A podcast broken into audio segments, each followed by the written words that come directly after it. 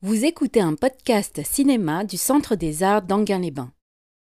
Bien, donc euh, je suppose que pour, beaucoup d'entre vous, c'est la première fois que vous voyez ce film, qui a eu quand même, bon, tout relatif évidemment, un, un succès à l'époque, en tous les cas, un grand succès d'estime. euh, le- les spectateurs, qu'ils soient russes, occidentaux ou, asiatiques, aucune importance, euh, ont quand même constaté que ça a été un des chefs-d'œuvre du cinéma de, cette époque-là et que ça reste de toute façon un chef-d'œuvre du cinéma.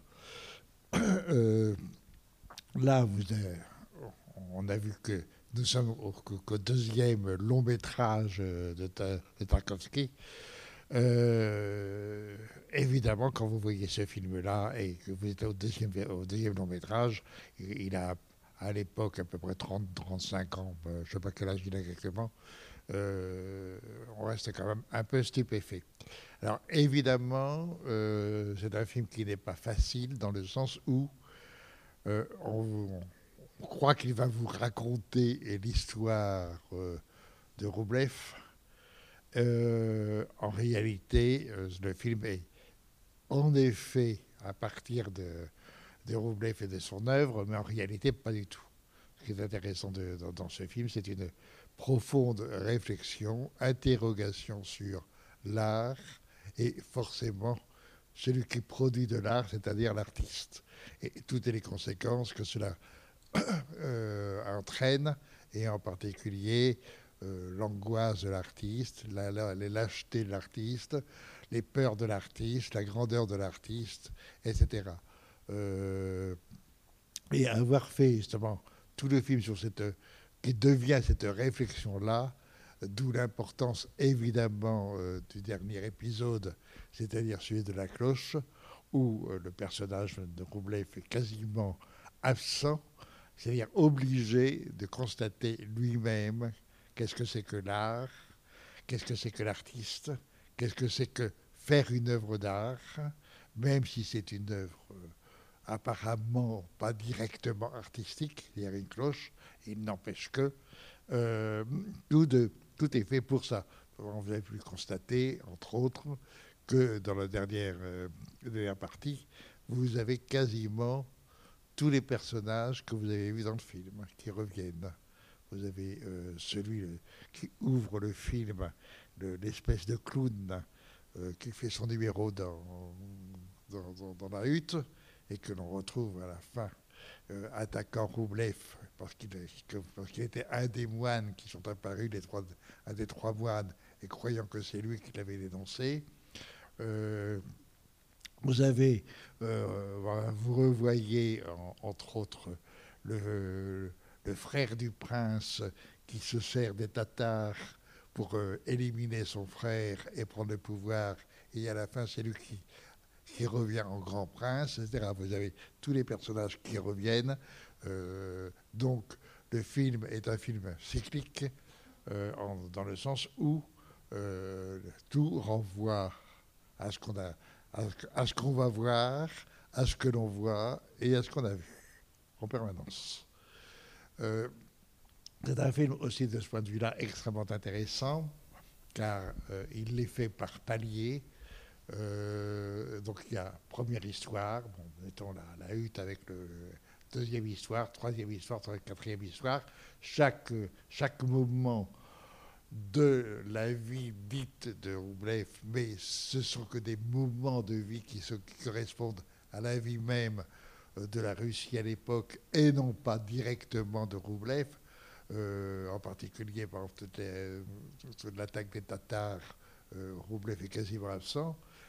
La vérité est que Roublev, en effet, a, euh, je crois que c'est en 1408, si je me mémoire, est à Vladimir. Je ne connais pas Vladimir, mais enfin, euh, je sais qu'il a peint à Vladimir. Je crois qu'il reste d'ailleurs encore des, euh, des, de, ses peintures dans cette, ville, qui avait donc été, attaquée à l'époque par les Tatars. Euh, bref, que vous prenez n'importe quel épisode, bien sûr, il y a quelques-uns où il est extrêmement présent, mais c'est toujours en inquiétude. Et pas vraiment en création, c'est-à-dire vous n'avez pas un seul moment du film où vous le voyez peindre, pas un seul moment.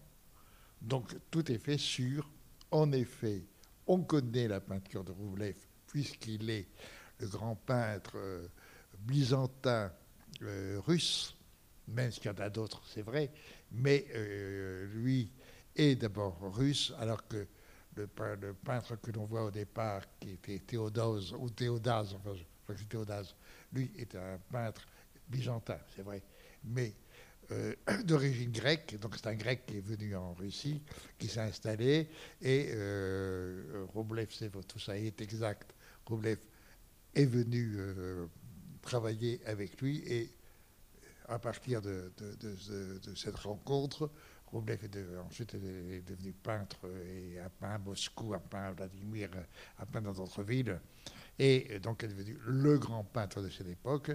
Et, euh, et, Tarkovsky s'est intéressé justement à voir les effets et en particulier euh, l'importance de, de Roublev par rapport à la Russie.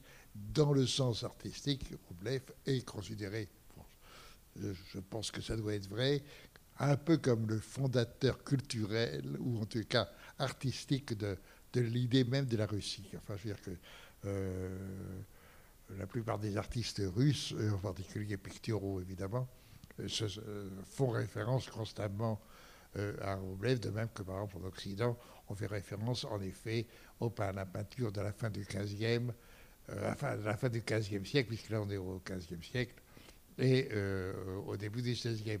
là on est à peu près à l'époque, enfin si, si on fait la comparaison en France, là on est en, en 1400 ça s'est terminé en 1429 pour le 1430.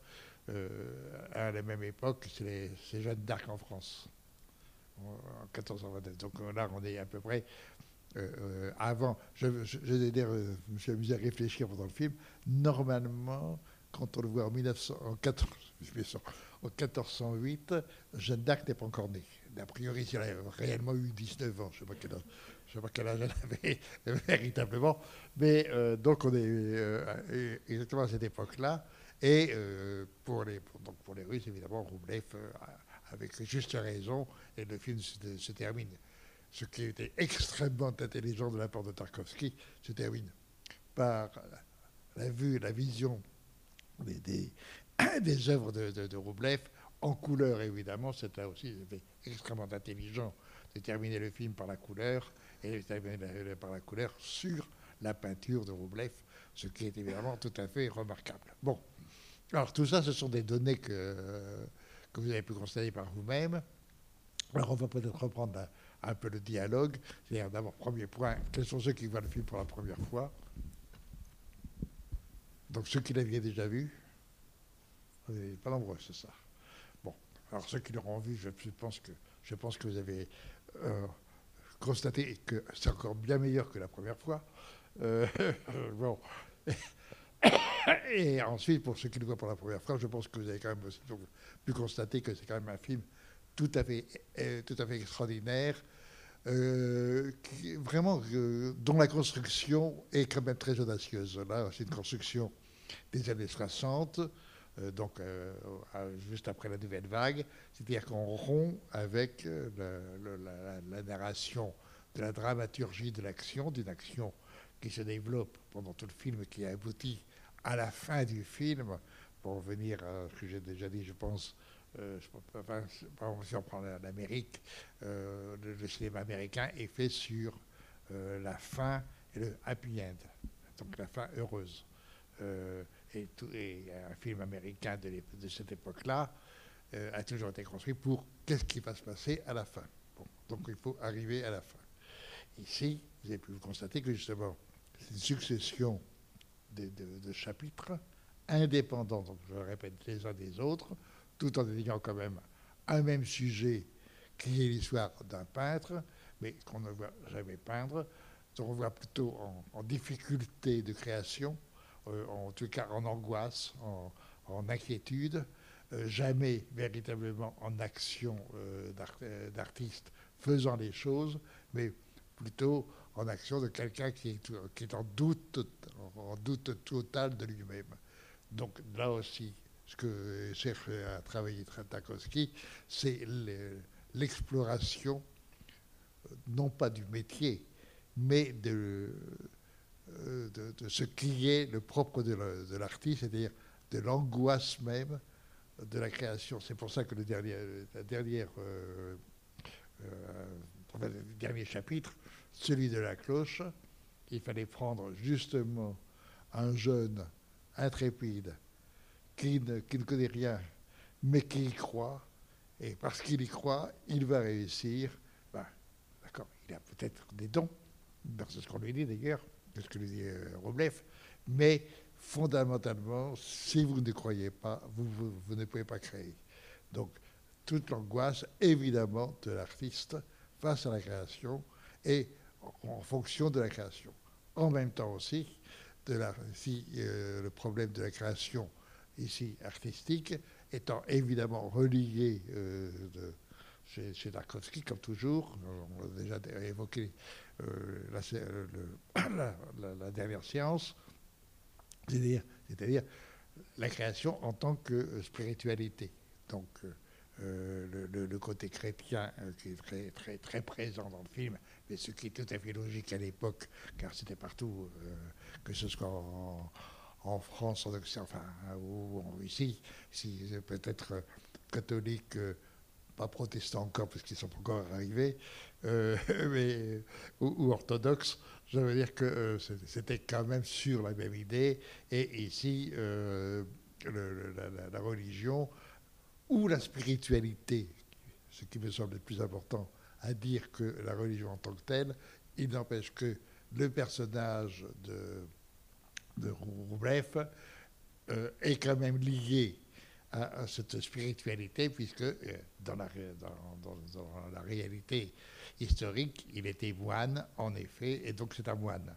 Euh, même si c'est un moine, bon, euh, mais d'où l'importance, par de la, scène, de, la séquence admirable de la sorcellerie, où évidemment le rapport à la chair, là, est directement exprimé dans, un moment qui est évidemment relié aussi, et qui est aussi dans nos, dans nos Moyen-Âge à nous, et qui, est comme, dans celui de la Russie, c'est-à-dire le rapport à la sorcellerie. Donc, de, rapport à l'amour, donc le rapport à la chair, et en même temps les interdits de la religion par rapport à ça, et, donc du péché. Enfin, cette séquence-là, on peut se demander pourquoi elle vient dans euh, cette, euh, ce film sur Roublev.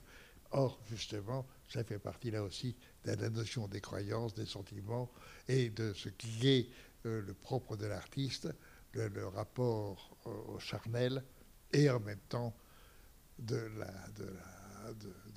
s'interdire la facilité par rapport au chartel. Donc euh, ce, problème-là, qui est aussi un problème de l'artiste par rapport euh, à sa création. Quand on regarde le film sous cet aspect-là, on s'aperçoit évidemment que c'est un film de réflexion et non pas un film d'action.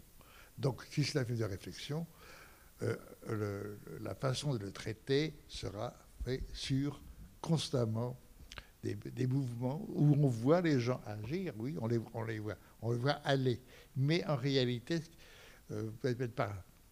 Amusez-vous pour les, prochains films de, euh, Tarkovsky. On s'aperçoit que c'est la caméra qui joue le mouvement.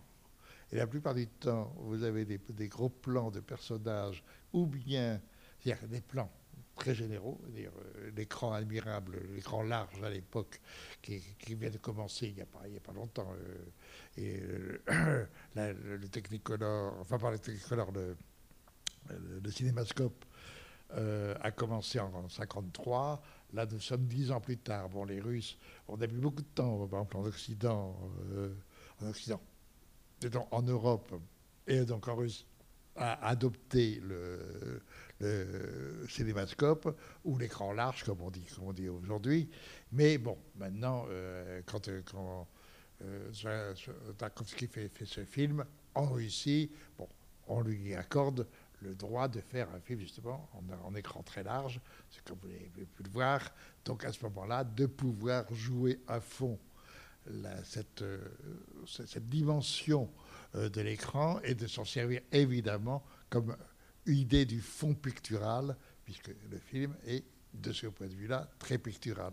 On peut dire aussi, justement, c'est une chose intéressante dans la façon dont, dont Tarkovsky a travaillé, c'est-à-dire qu'il a travaillé en cinéaste, oui, mais en même temps en peintre.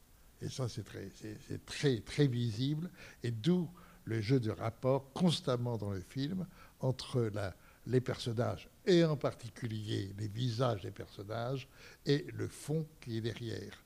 Et, euh, c'est un, jeu qui, qui, travaille constamment. Par exemple, si je, prends le, je retourne euh, sur, la, sur la scène des sorcières, ben, au départ c'est quasiment lointain, et puis peu à peu, euh, ce, fond, ce fond qui est là et qu'on n'aperçoit pas, dans un coup prend, prend, prend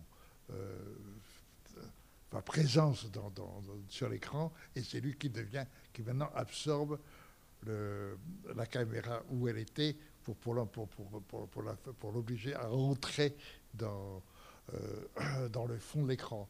C'est-à-dire que c'est un jeu constamment sur le fond, le, proche, et en même temps un jeu de, euh, de, je dirais, de, euh, enfin, de, de, de, projection.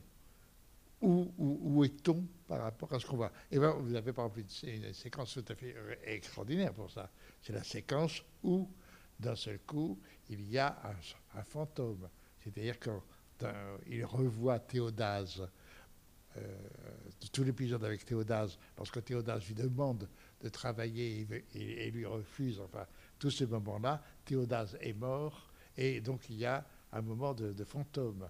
Euh, donc vous avez là encore un, jeu d'approche et, de recul. C'est extrêmement... c'est d'une intelligence et surtout d'une sensibilité sur qu'est-ce que c'est que justement, que, donc je répète, l'art, l'artiste, mais en même temps aussi qu'est-ce que c'est que le cinéma? Comment jouer le cinéma? Jouer le cinéma sur l'optique, l'optique c'est-à-dire le regard, et plus exactement, ce qui est le propre du cinéma, c'est de, l'art cinématographique, c'est permettre ou vouloir faire que l'on regarde ce que l'on voit. Et ici, on oblige à regarder ce que l'on voit. Et regarder ce que l'on voit, c'est aussi avec tous les sens qui sont euh, qu'établissent cette façon de filmer. Euh, d'où euh, l'obligation, de, quand on voit un film comme celui-ci, de voir comment il été filmé et qu'est-ce que ça veut dire que cette façon de le filmer. Qu'est-ce que c'est que ce récit qu'on vous a raconté, qu'on vous a fait d'une histoire dont on pourrait, par exemple, quand on a fait les, les, les, les, bio, les, je sais comment ça s'appelle, les bio, biopics, c'est ça? Biopics. Les biopics, en général, on vous raconte, oui, il a fait ça, il a fait, il a fait ça. Alors que là, vous avez vu que ce n'est absolument pas ça le film. Le film est vraiment tout un jeu de réflexion sur euh, qu'est-ce que c'est qu'un artiste, qu'est-ce que c'est que l'art, etc. Qu'est-ce que c'est que aussi. Et, là, euh, non seulement pour un individu, non seulement par rapport à un clan, par exemple, euh, au, début, ce personnage que l'on retrouve à la fin, qui, a, qui, n'a pas voulu partir avec Roublev parce qu'il est jaloux, parce que, parce que bon, les, les, rapports entre artistes, entre ceux qui, entre les, ceux qui réussissent, les, grands, et les ratés, qui, ceux qui sont, qui sont jaloux, etc. Vous avez, vous avez ce, cette donnée-là. Bon, mais ce qui, ce qui est euh, important, c'est l'artiste, le, milieu artistique et, les rapports en les rapports entre artistes, mais aussi à quoi sert, à quoi sert l'art. L'art, ce n'est pas pour un individu, c'est pour l'humanité. D'où l'importance, évidemment, euh, quand on voit le film, on se dit, par rapport à quoi nous sommes avec un peintre, qu'est-ce que c'est que cette histoire de la cloche? Qu'est-ce que c'est la fiche là, la cloche? Si ce n'est que, justement, pour finir sur l'art, c'est fait pour l'humanité tout entière. Donc toute cette foule qui est là, vient pour l'art. Et à ce moment-là, en effet, la cloche qui a priori, bon, c'est une cloche, euh, c'est un, très, un superbe travail, tout ce que l'on veut. Euh, et en effet, comment, a en, sous-jacent ça, l'idée que le, petit, le petit fondeur qui est, enfin, qui, croit donne une leçon d'art à Roublev. Voilà aussi l'idée.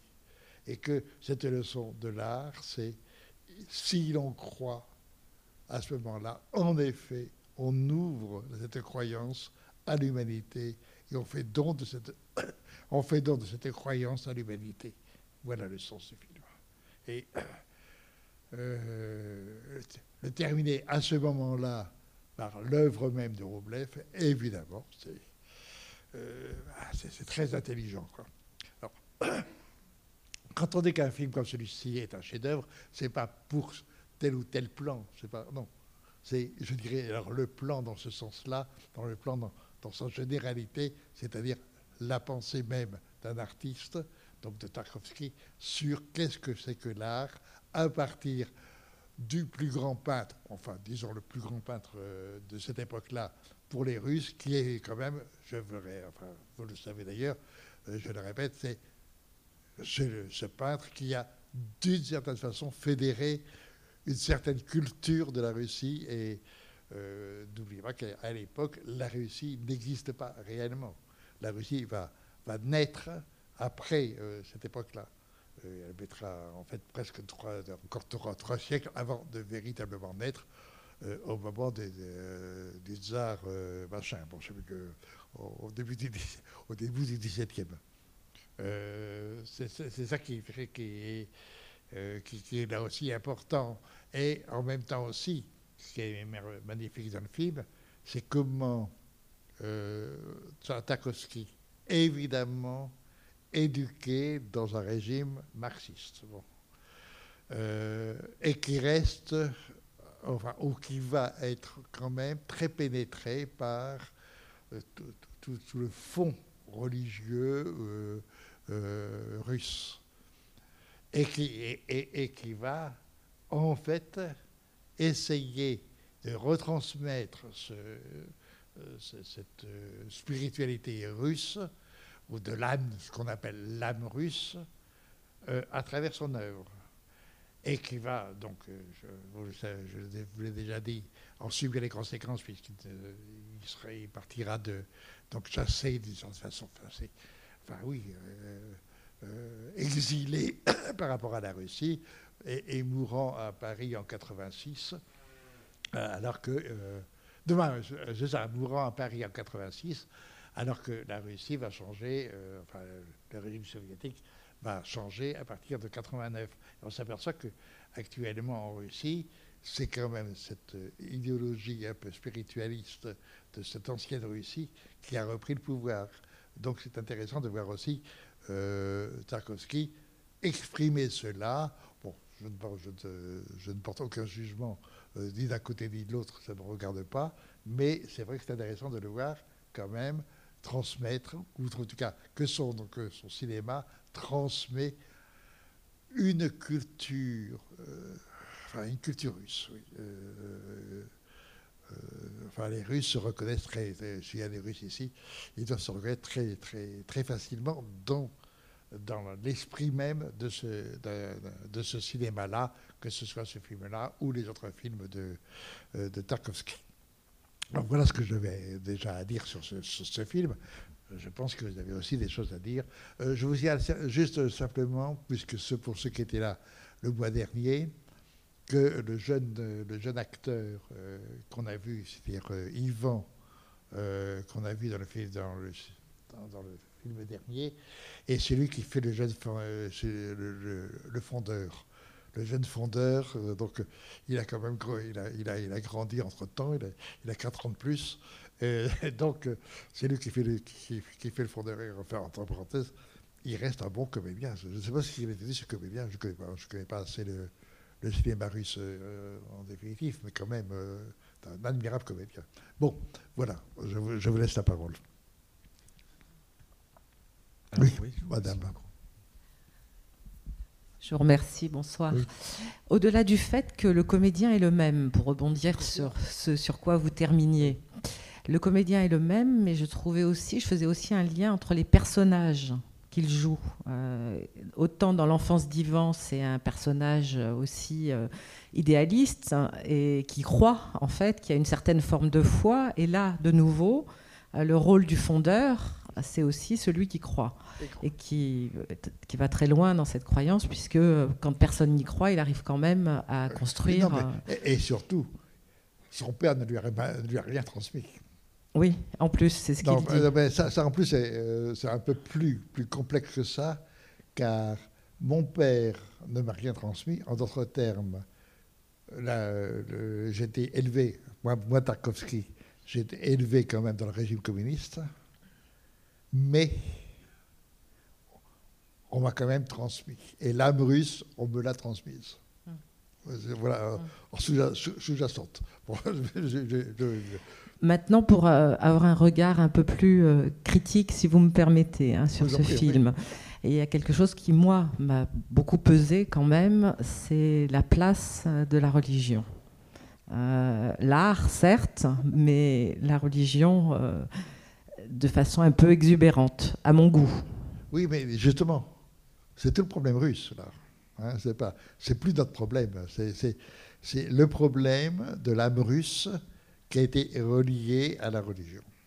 Et euh, quand euh, ça s'est libéré euh, du marxisme, ben, quand on voit aujourd'hui à quel point elle est redevenue présente et en effet pesante. Bon, ça, ça se voit. Mais je, je, ne peux pas, je n'ai pas, comme, comme, comme nous n'avons pas à prendre parti pour ça c'est vrai que, bon, c'est une expression, euh, on n'est pas obligé de. Euh, c'est tout. Mais ce qui, est, très beau, c'est la façon dont, malgré tout, euh, il, en fait quelque chose qui n'est. Bon, qui, ne, me choque pas. c'est pas mon truc, mais ça ne me choque pas. tout. C'est pas de la propagande, quoi. D'autres réactions? Oui, pardon. Attendez, attendez. En même temps, Permanence y croit avant tout en l'homme, je trouve, dans ce film. C'est-à-dire que euh, ce qui est intéressant dans le personnage de ce jeune garçon, qui, comme dans euh, l'enfance d'Ivan, a perdu ses parents.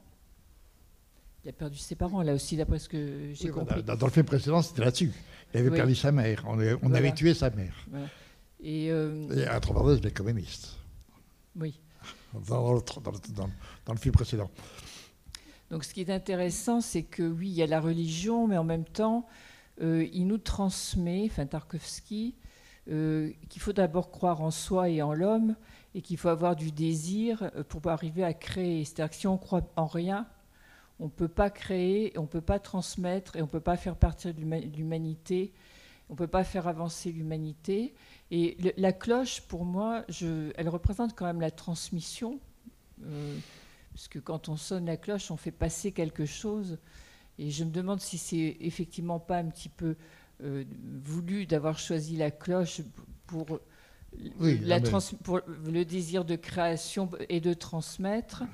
Et, en plus, euh, je trouve ça, enfin, mis à part ça, moi j'étais fascinée de voir comment on construisait une, une cloche. C'est très intéressant au niveau, euh, comment dire Ah ben oui, c'était vrai. Hein.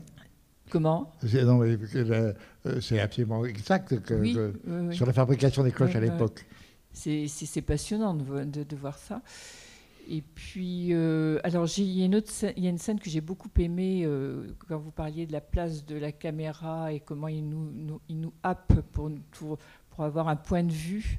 c'est lorsqu'il va découvrir la coulée d'argile et on, est en haut de, cette espèce de colline. Et euh, on a l'impression qu'il y a très peu de profondeur de champ. Et en fait, quand la caméra va se déplacer, on se rend compte que c'est très très loin. En fait, qu'on va très loin, qu'on descend très loin. Et on descend avec, euh, avec le, sonneur. Oui, mais alors ça, justement, c'est euh, l'autre chose dont on avait déjà parlé le mois dernier. Euh, le rapport à la nature chez, euh, Tarkovsky. quand tout à l'heure je vous parlais du fond, de, le, fond de l'écran, c'est-à-dire tout ce qui remplit l'espace le, qui est libre par rapport au personnage, elle est très souvent liée à la nature. Quand vous commencez le film, ça commence sur l'eau et les, personnages sont, sur l'eau, etc. Ensuite, on sort de l'eau, et on commence à aller dans l'église. Et dans l'église, on va, cette idée magnifique, euh, justement, cette façon de construire un film. Vous commencez sur cette, séquence où on, va, on vous, montre des choses et on croit que finalement, on va monter une cloche. Et en effet, c'est un, personnage qui monte et qui s'envole. Et l'idée de faire s'envoler un personnage à l'époque, euh, déjà étrange. Euh, mais donc, on, a, il faut s'envoler, bon, et ensuite on revient, on redescend, et on redescend dans les marais. Là encore, les gens dans les marais, l'eau, etc.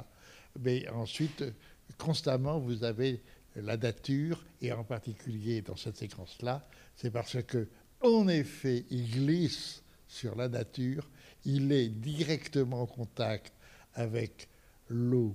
Euh, n'oubliez pas au départ la pluie, la pluie bien souvent dans le film. Euh, l'eau, la terre, et, en même temps la chute, le terrain, quoi. Donc la, chose euh, concrète et réelle, qu'à ce moment-là, il trouve. C'est là où il trouve la, la bonne, euh, quoi, la, bonne boue, quoi. Euh, moi, ce, qui, ce, qui, me passionne, c'est quand un artiste trouve exactement comment dire les choses euh, qui, lui sont importantes à dire. C'est-à-dire, là, sur, on ne crée pas. il, faut, il faut bien faire et pour bien faire, il faut savoir ce qu'il faut faire. Et avec quoi il faut le faire. toute l'histoire de la cloche, justement, c'est chercher la matière. Trouver à partir de la matière. À partir donc des choses telles qu'elles sont. Et arriver à la vérité. La notion de vérité est aussi une chose euh, euh, fondamentale dans le cinéma de, Tarkovsky. Où, en effet, il y a des illusions mais il faut, euh, craquer les illusions, les, les, les, les, désillusionner pour atteindre le vrai. Et la notion de vérité est très importante. Alors évidemment, euh, c'est là le problème, c'est que sa, vérité est aussi un peu chrétienne. Hein, donc, donc bon, ça, c'est son problème. c'est pas, pas bien. donc, c'est tout. Quoi. Mais c'est vrai que c'est fait sur sur cette. Alors, c'est intéressant sur la notion de vérité, dans le sens que les films. si vous prenez un film américain qui fait justement un biopic, vous aurez beaucoup de choses qui sont totalement artificielles sur le décor, etc. Là, il y a une volonté, je dirais presque néo-réaliste. Bon, nous sommes, c'est vrai, 20 ans déjà, euh, euh, même 25 ans après Rossellini, donc après le néo-réalisme italien réalisme qui a quand même été un moment important dans l'évolution du cinéma, et en particulier le moment où on a quitté le cinéma, le classicisme cinématographique, pour trouver un nouveau style, et en particulier ce nouveau style qui va être euh, euh, mis en place par la nouvelle vague en, 60. Mais cette nouvelle vague n'est pas que française. Cette nouvelle vague se pratique en même temps dans d'autres pays, que ce soit au Japon, que ce soit au Canada, que ce soit en Amérique, etc. et, en, Russie aussi. Euh, le nouveau cinéma russe commence dans, les années 60.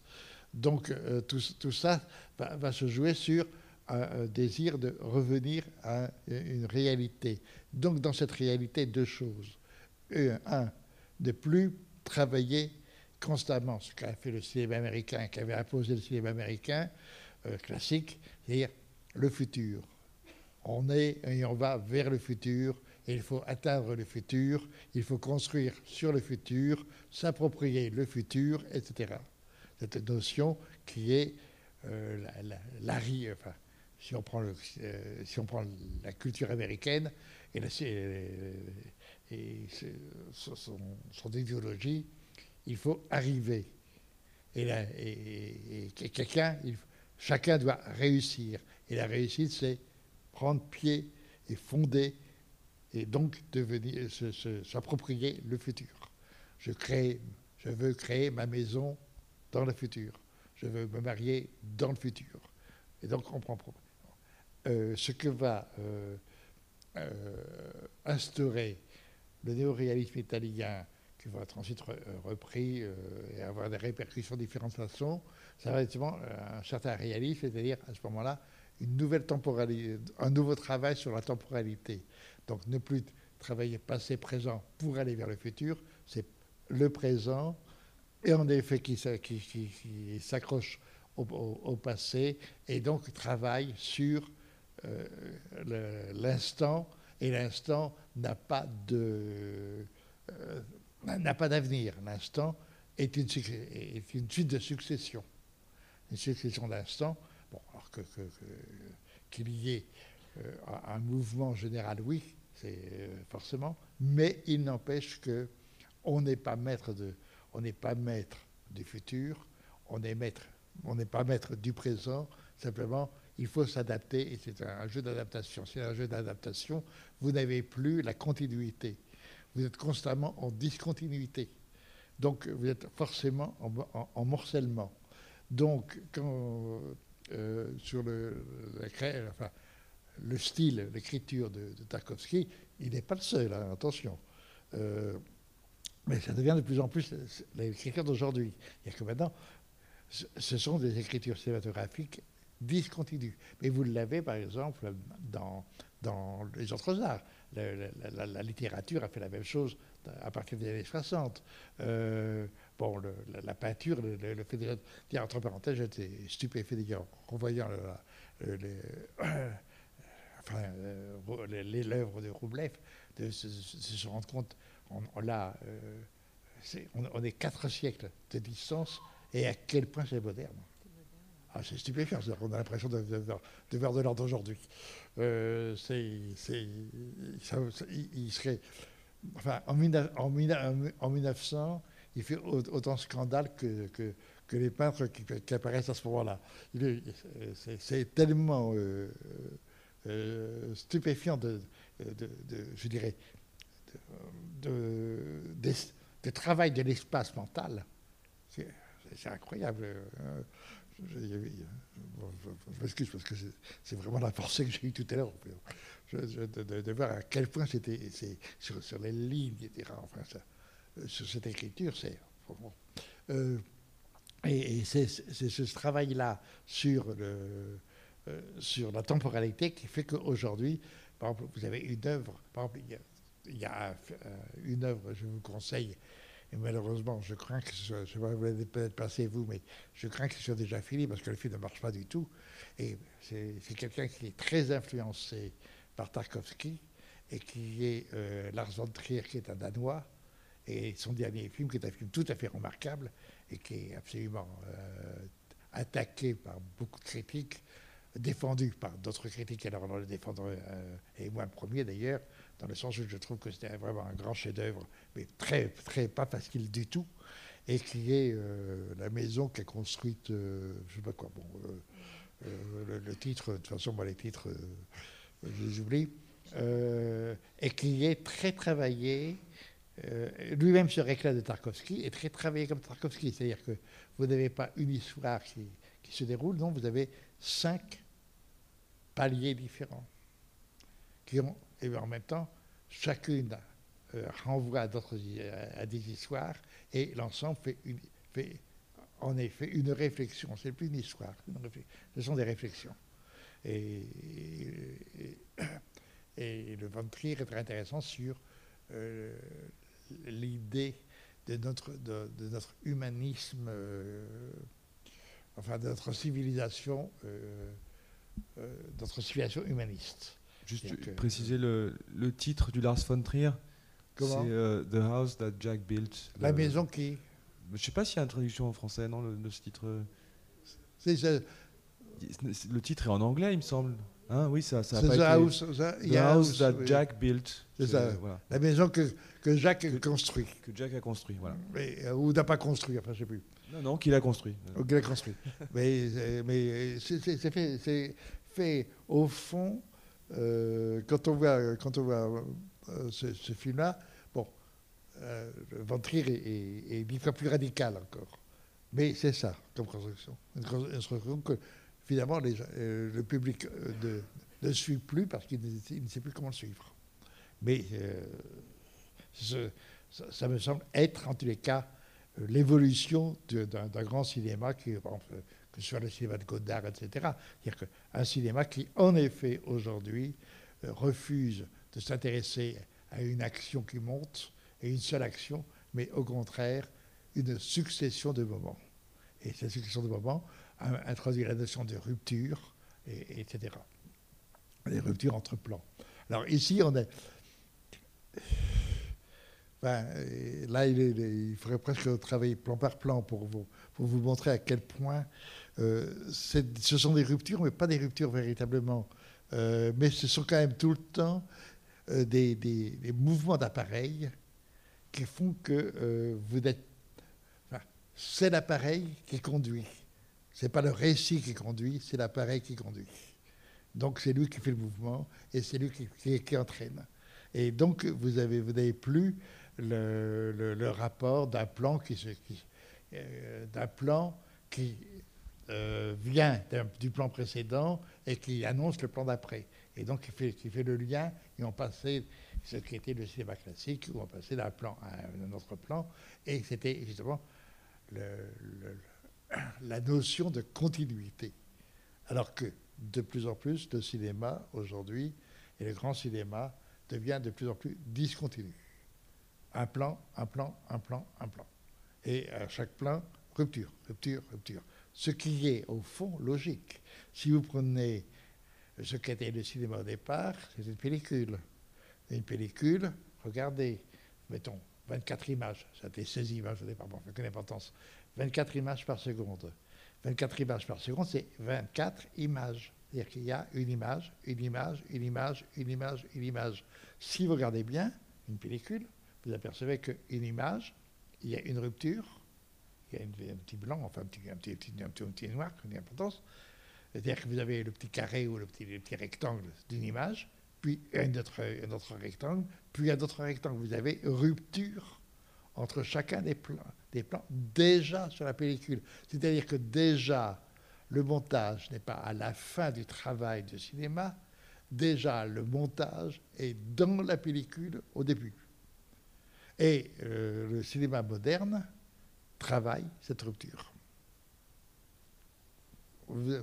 Et, c'est pour ça que, par exemple, les gens sont complètement déroutés quand ils voient du Godard, etc. Parce que Godard travaille de plus en plus sur cette notion de rupture.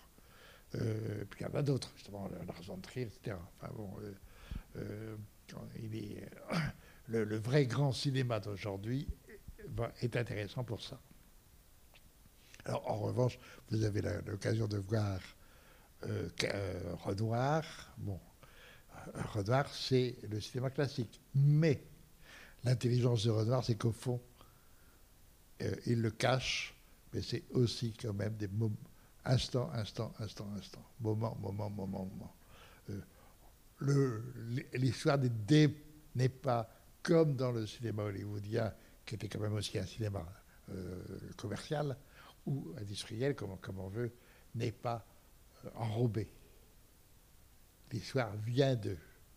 Et quand on, on voit l'œuvre de Renoir, c'est là où Renoir, on peut l'admirer, c'est qu'en fait, il, filme la vie. Et s'il filme la vie, il filme justement que des moments qui se, qui se succèdent sans que ces moments ont été voulus ou préparés. Ils sont imprévus. Et donc, le jeu de l'imprévu. Euh, et ici, cette façon de filmer, c'est déjà, déjà ça. Et c'est pour ça que Tarkovsky reste euh, un, cinéaste primordial dans la nouvelle euh, enfin, dans l'évolution même, dans ce d'un autre cinéma qui est celui qui arrive après les années 60. Enfin, que c'est déjà prévu avant, mais réellement après les années 60. Ben, je ne sais pas si d'autres personnes. Euh, Quelqu'un veut intervenir? Euh, euh, Est-ce que, peut-être dernière question, juste comme ça, pour ça, est-ce que des gens se sont ennuyés au film ou pas? Parce que moi, je trouve ce film passionnant, mais je peux me tromper. Hein. chacun est libre. Comment? Vous êtes, vous trouvé ennuyé un peu? Ah oui, il faut, il faut, il faut s'y faire. faut s'habituer il faut s'habituer à ça. Mais euh, le cinéma devient de plus en plus ça, hein, euh, le grand cinéma. Moi, je trouve pour un, pour un film qui fait trois heures, une fois qu'on a passé le premier quart d'heure, c'est étonnant à quel point ça, ça, passe vite. Au contraire, enfin, moi, j'avoue que j'ai été euh, vraiment happé par le film. Hein. Ah, c'est très culotté, hein, sur cette construction-là. Et puis, il, faut, il, faut, il y a aussi, peut-être, signalons quand même que c'est du cinéma russe. Bon, euh, Isombo, à l'époque, on est dans les années 60, bon d'accord, Staline est mort, Khrushchev, je ne sais plus si à l'époque il doit être parti, Khrushchev euh, euh, doit être. Euh, il part quand Khrushchev 62-63, je crois.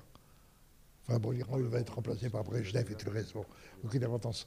Mais tout, tout ça est très lourd, mais faire un cinéma comme celui-là, en Russie à l'époque, il faut vraiment être comme euh, notre petit euh, fondeur, de, fondeur de cloche. Il faut vraiment en vouloir. Hein.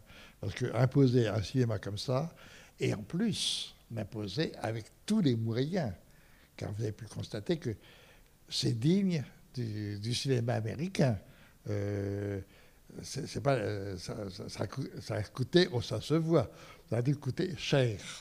Euh, tous, les, personnages, etc., tous les, tous les lieux, les constructions. Euh, quand, quand, on vous bâtit, enfin, bon, d'accord, des, quand on rebâtit des villes, enfin, on aperçoit des villes derrière, bon, toute l'attaque des Tatars, tout ça, c'est euh, du, du, du, du, cinéma lourd au point de vue production. Et il faut vraiment avoir ce qui était le cas de Tarkovsky à l'époque, de quelqu'un sur, lequel la, production, donc l'institution cinématographique russe euh, compte énormément. C'est-à-dire que, bon, voilà un grand cinéaste, ils, en ont l'intuition, donc on va l'aider. Ensuite, euh, il, va devenir trop dérangeant, donc on va le foutre à la porte. Il n'empêche que euh, on lui a donné des moyens énormes pour faire un film. Bon, d'accord, ils ont Roublev aussi. Donc Roublev, euh, avec ça, euh, c'est la Russie, donc. mais n'empêche, c'est pas, pas, simple. Et, par la suite, dans les films d'après, Tarkovsky aura des difficultés de production. il y arrivera. Et c'est pour ça qu'il va passer à la science-fiction. Ça lui permettra de, de pouvoir euh, obtenir des moyens, puisque c'est de la science-fiction, donc forcément, il faut des moyens. Voilà. il y a aussi la difficulté de pouvoir s'exprimer dans des, dans des, selon les conditions qui appartiennent à tel, euh, à tel régime, que ce soit des productions de cinéma ou que ce soit de politique. c'est pareil. Oui, pardon la scène finale. Comment Comment comprenez-vous la scène finale où les fresques de Roublev sont effacées par la pluie? C'est vraiment, après cette, euh, cette magnifique... Euh, ah ben, ça, ça m'excuse parce qu'il les a filmés. Pardon?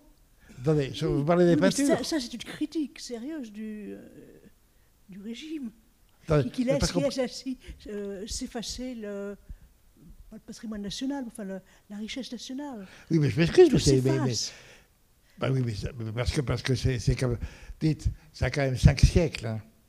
et, et, et, et, en Russie, donc euh, ça n'a pas été très entretenu tout le temps. Hein. Oui, mais il le, il le, montre. Il y a eu, euh, il y a eu ces, éclairs de couleurs, c'est cette, euh, cette partie très joyeuse montrant la, la, richesse de la peinture de Rublov. Mais après, la dernière, la dernière séquence, la, la dernière, comment dire la dernière image. C'est le, ce sont ces, ces fresques, c'est tout son travail qui s'efface peu à peu sous la pluie.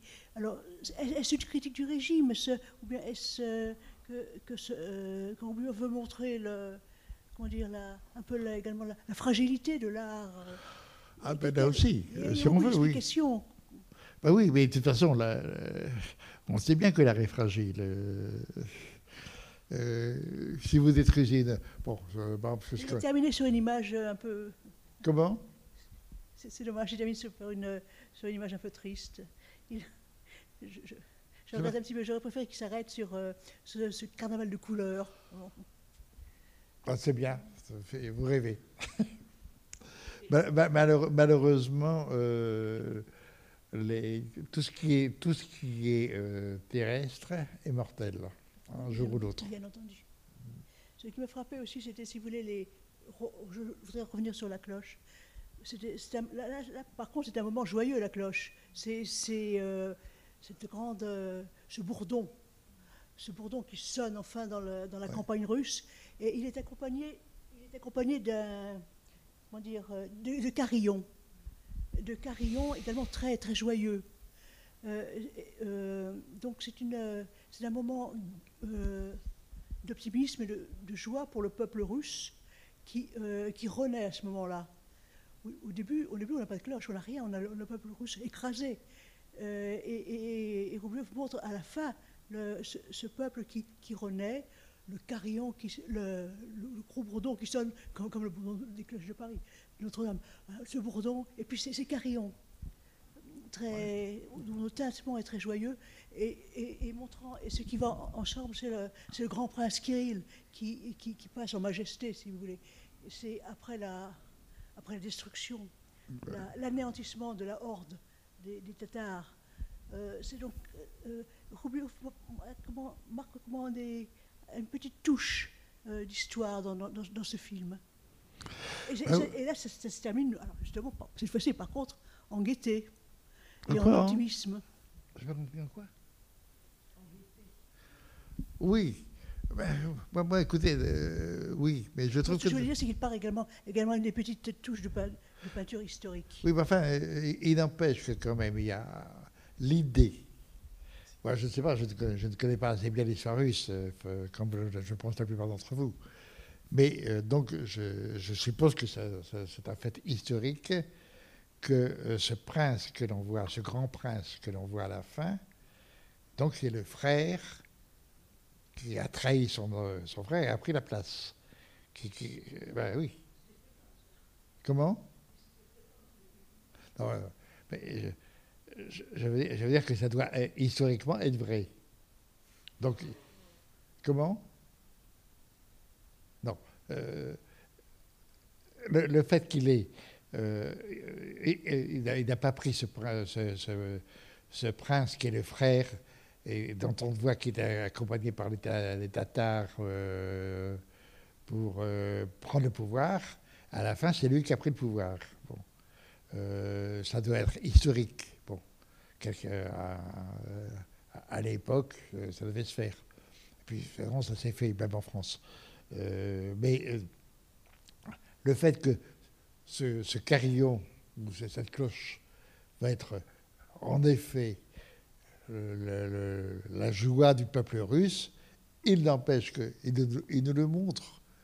Il s'est pas amusé à mettre un autre prince. Il nous montre justement que c'est le frère qui a pris, la place à son. Euh, qui, a, fait tuer son frère par les Tartares et qui a pris la place. Euh, c'est quand même, euh, quand même pas gentil quand même.